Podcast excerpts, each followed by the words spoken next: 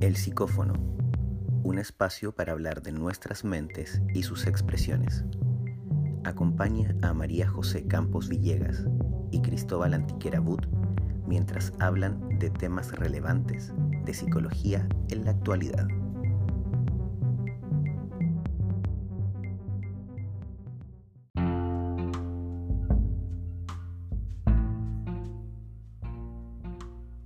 Bienvenidas y bienvenidos a nuestro podcast de El Psicófono. Mi nombre es Cristóbal Antiquera Bud, soy psicólogo y también me acompaña María José Campos, también psicóloga. Este es nuestro tercer episodio y bueno, queremos recordarles que nos pueden escribir al correo elpsicófono.gmail.com eh, para darnos sugerencias, para hablarnos de temas que a ustedes les preocupen, que quisieran eh, escuchar a personas de nuestra área de la salud mental hablar al respecto en algún podcast, etc. Y en nuestro capítulo de hoy vamos a hablar de, bueno, que comenzó octubre, ¿cierto? Justamente, comenzó octubre, un mes eh, sin duda muy simbólico por todo lo que acarré, obviamente por eh, lo que ha significado octubre desde el año pasado y eh, queremos comenzar eh, junto con mi colega a dándole un saludo al chico que eh, arrojaron al río mm. y también en relación a ese evento de violencia nosotros queremos destinar el podcast de hoy. Queremos dar un fuerte saludo a la familia y darles apoyo al joven por la situación que está pasando actualmente. Sí, una lástima realmente tener que ver esas imágenes eh, sumamente violentas, sumamente dolorosas. Eh, la idea eh, de nuestro capítulo de hoy, porque lo estamos haciendo, a lo que, tenemos, lo que queremos destinarlo, es justamente hablar de, la violencia y hablar de, de cómo a toda costa la idea es que nosotros la evitemos, ¿cierto? La violencia es algo que hay que prevenir, es algo que hay que detener, es algo que hay que erradicar, ¿cierto? Tal cual. Eh, octubre para nosotros significa, es un mes importante, ¿no? Se, ha, se ha eh, convertido en un mes eh, muy significativo, sobre todo porque vemos que octubre va a significar un momento de muchos cambios. y también, también es un mes de mucha incertidumbre, de mucho miedo. y hemos visto muchos episodios de violencia dándose en distintos contextos. Eh, ¿Qué crees tú respecto de lo que está sucediendo actualmente? Uh, eh, súper fuerte porque eh, hay mucha polarización. Eso es lo que hay que tener más en claro, que la violencia tiene que ver con poder, ¿cierto? Y lamentablemente en nuestra sociedad actual estamos, todo, todo lo vemos en polos, todo es blanco o negro, azul o rojo, arriba o abajo, izquierda o derecha, bien o mal.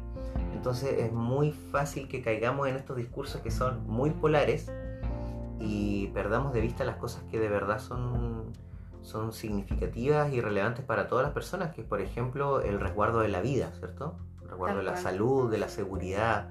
O sea, yo creo que cuando entramos a quizás justificar un discurso eh, político, de poder, etcétera, eh, con violencia, cuando entramos a decir, bueno, eh, ¿qué estaba haciendo ese chico? O sea, lamentablemente tenemos que poner las cosas en perspectiva. Nada justifica de que arrojen a alguien de un puente de más de 7 metros de alto, ¿cierto? Tal cual.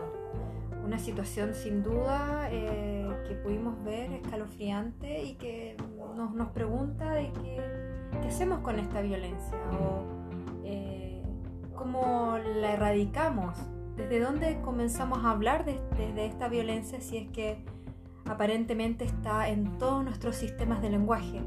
No solamente desde la palabra, sino que también desde el cuerpo, ¿no es cierto? También se nos escapa la violencia. Y siento que también hay, hay un elemento muy interesante que, que ha dado cabida a las redes sociales, no sé si, si a ti te parece, que es el, el sentido de como que me puedo, puedo ser violento y me puedo esconder, ¿no es cierto?, en las redes sociales.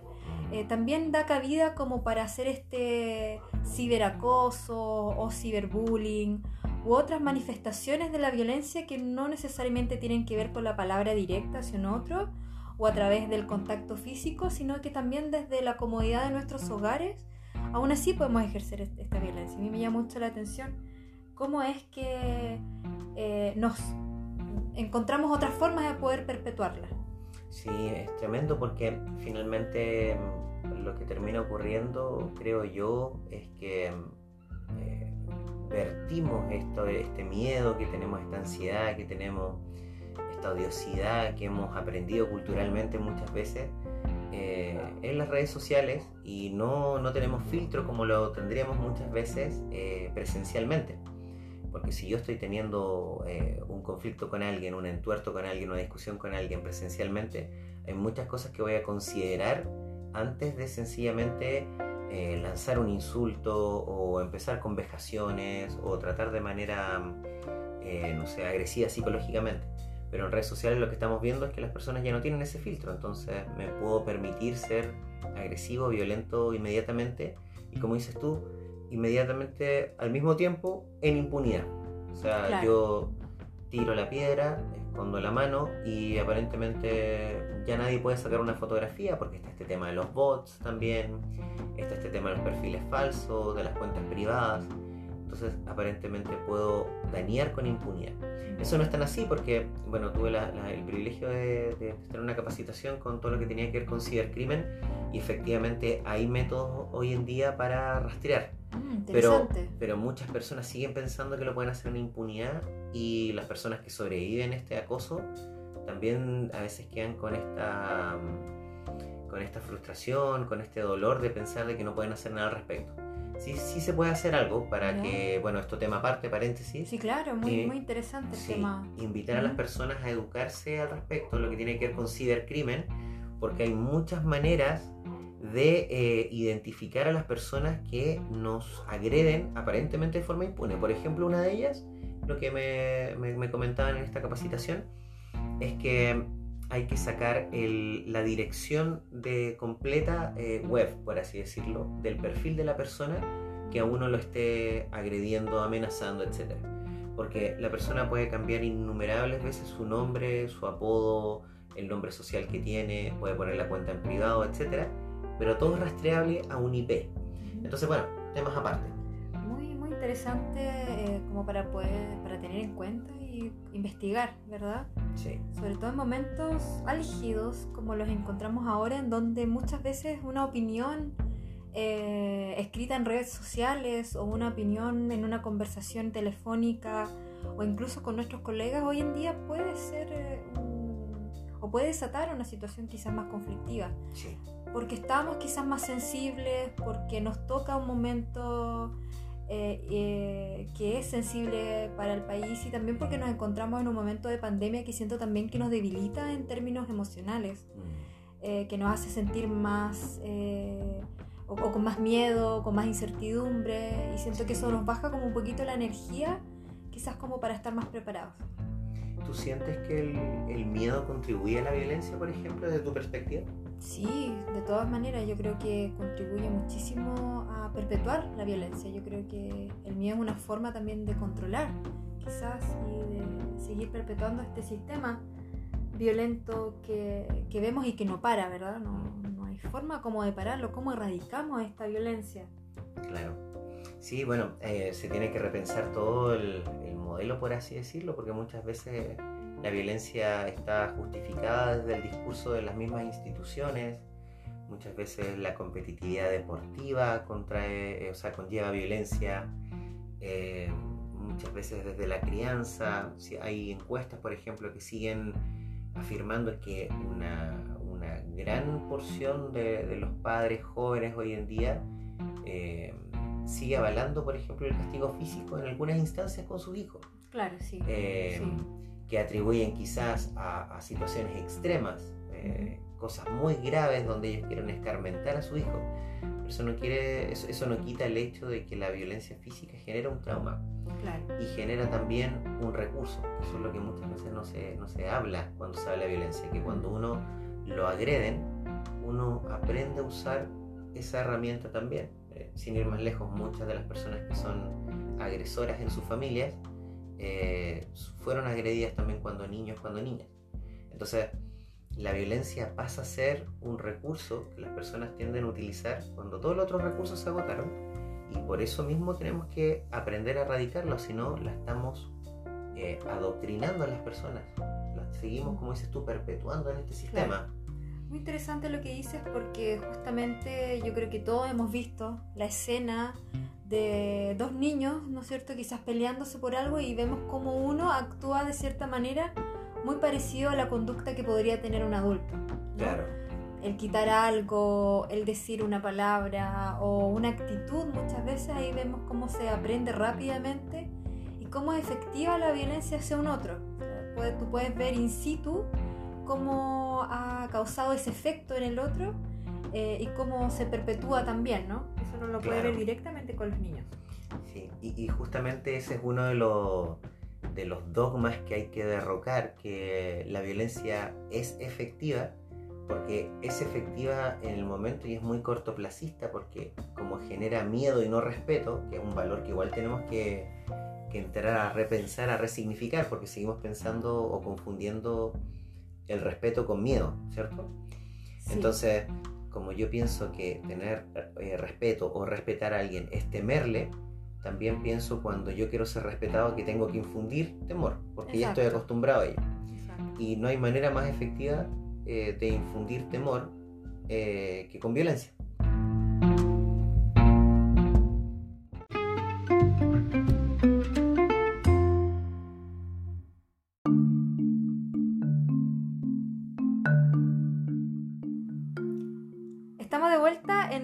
Segundo segmento de El psicófono.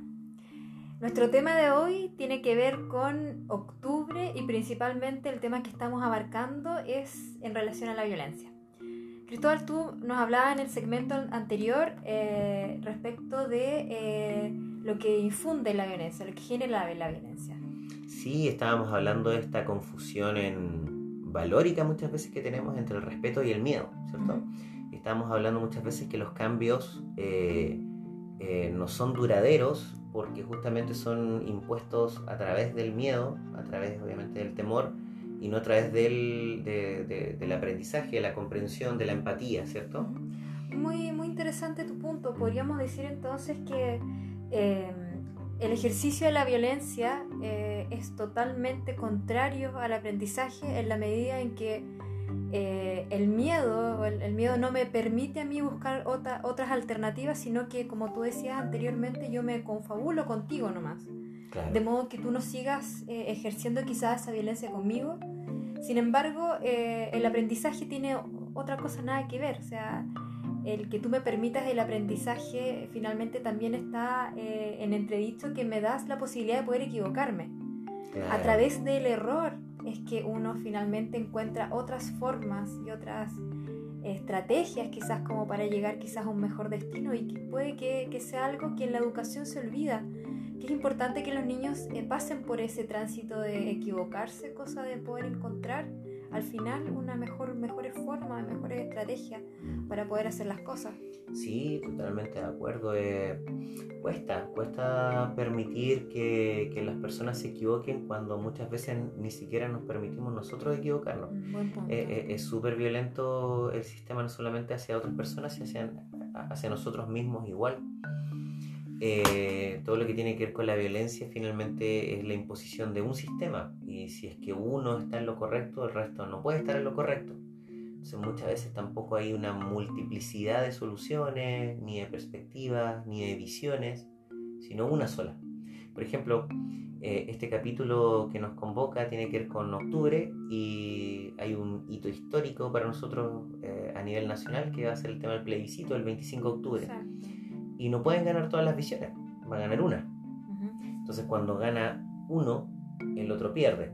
Y si es que alguien pierde, siempre queda algún nivel de resentimiento. Entonces, eh, eh, yo creo que la gran solución a la violencia es erradicarla del todo para poder dar pie a una multiplicidad de cosas. El tema también son los límites, porque muchas veces no entendemos esto que es mis derechos eh, terminan donde empiezan los límites de la otra persona, O sea, yo llego hasta donde empiezan los límites de la otra persona. Y siempre quiero llegar un poquito más allá. Y eso es lo que estamos viendo con, con la situación de violencia hoy en día en el país, donde todos nos queremos imponer un algo al otro. Tú estás equivocado por esto, eh, etcétera.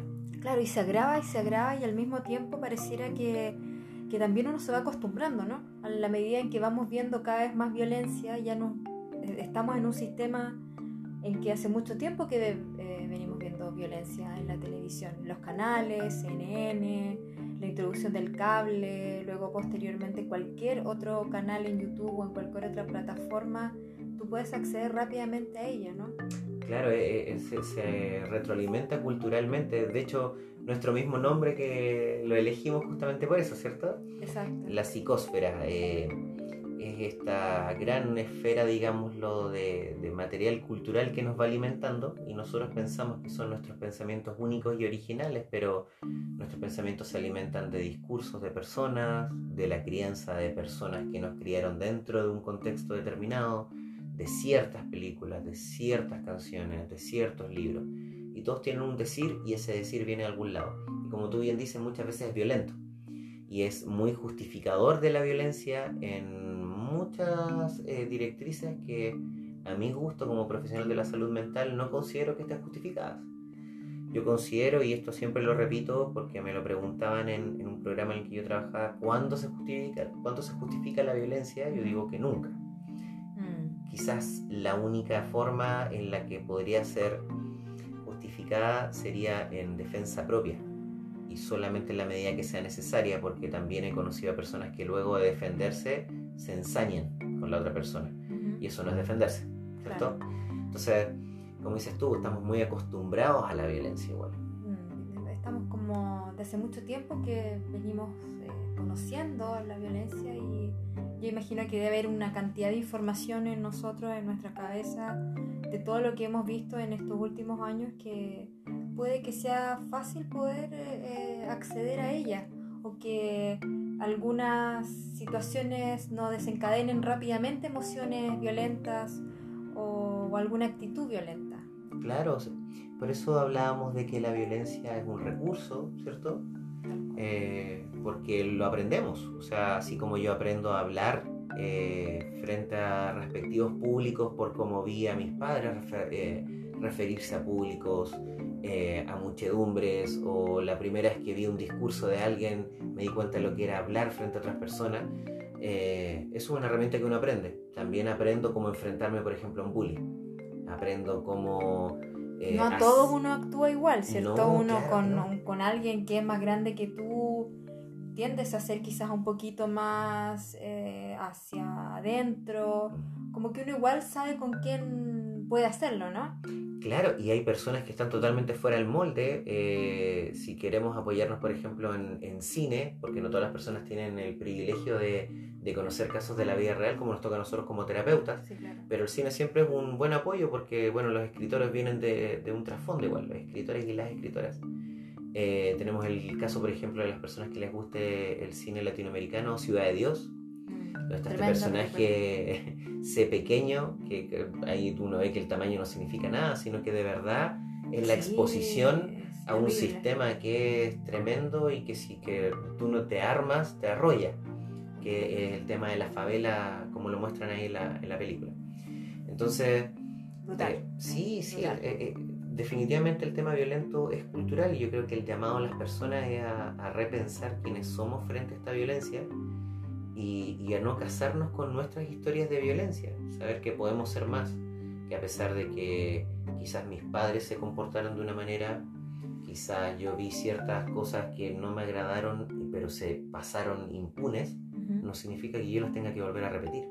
Me gusta esa idea, es decir, como el pensar de que a pesar de que nuestra historia haya sido violenta en el pasado, eh, tener la idea de que quizás nuestro futuro no necesariamente tiene que ser violento, o sea, pensarnos desde otra mirada, eh, rehabilitarnos si es necesario, o encontrar la manera de, no utilizar este, esta herramienta eh, para ninguna cosa.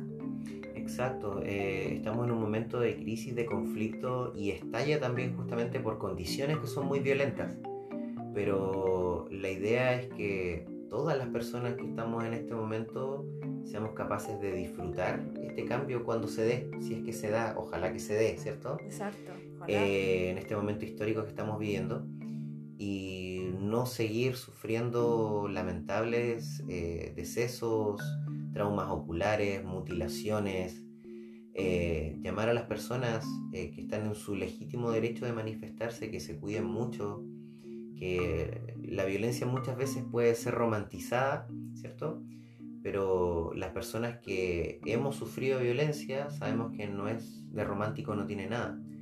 Más allá cuando se vaya a los noticiarios, más allá cuando se vaya a las cámaras, más allá cuando se vaya a la, las redes sociales, cuando a uno le pasó algo, el trauma queda, eh, las heridas físicas quedan y, y, eso es un largo, un largo proceso para curarnos, para rehabilitarnos.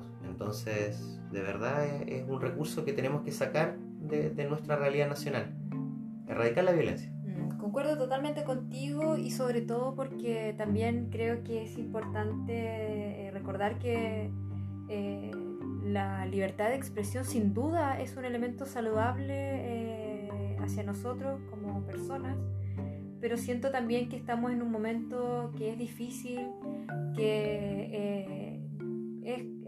es, intranquilo, por lo tanto a todas las personas que salgan a manifestar eh, en las calles con mucho cuidado, ojalá tener mucho ojo con lo que se dice de modo de no incitar, ¿no es cierto?, a ningún tipo de encuentro que pueda desencadenar en, en, algún hecho violento.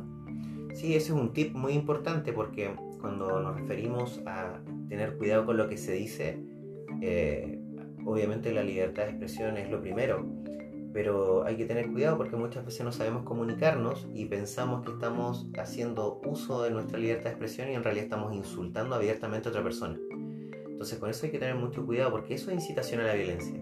Cuando yo estoy insultando a otra persona, menoscabándola y diciendo claro. que me estoy escudando en mi derecho a libre expresión. Claro. Insultar a otra persona, agredirla psicológicamente, verbalmente, no es libertad de expresión. Eso es una agresión. Y eso también tiene que erradicarse. Yo no puedo referirme a otras personas con epítetos y después pedir respeto.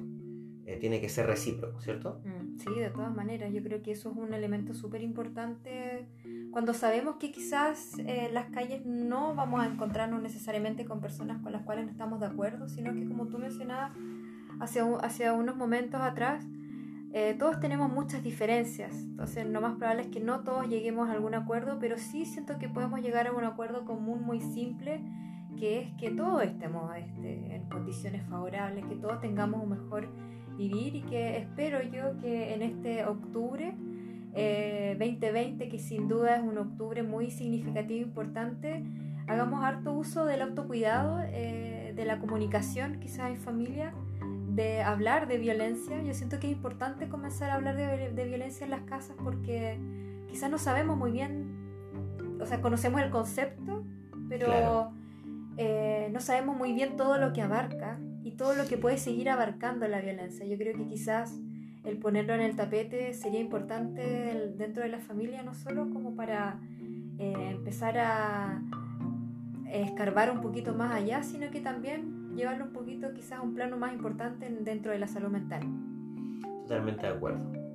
Y bueno, ya saben, eh, nos pueden escribir a elpsicófono.gmail.com y también nos pueden encontrar en Instagram, el psicófono, y también en Facebook. Así es. Déjenos sus comentarios, eh, sus peticiones de temas, eh, etcétera, lo que nos quieran escribir. Y recuerden que vamos a estar aquí semana a semana para traerles temas eh, de nuestras mentes y sus respectivas expresiones.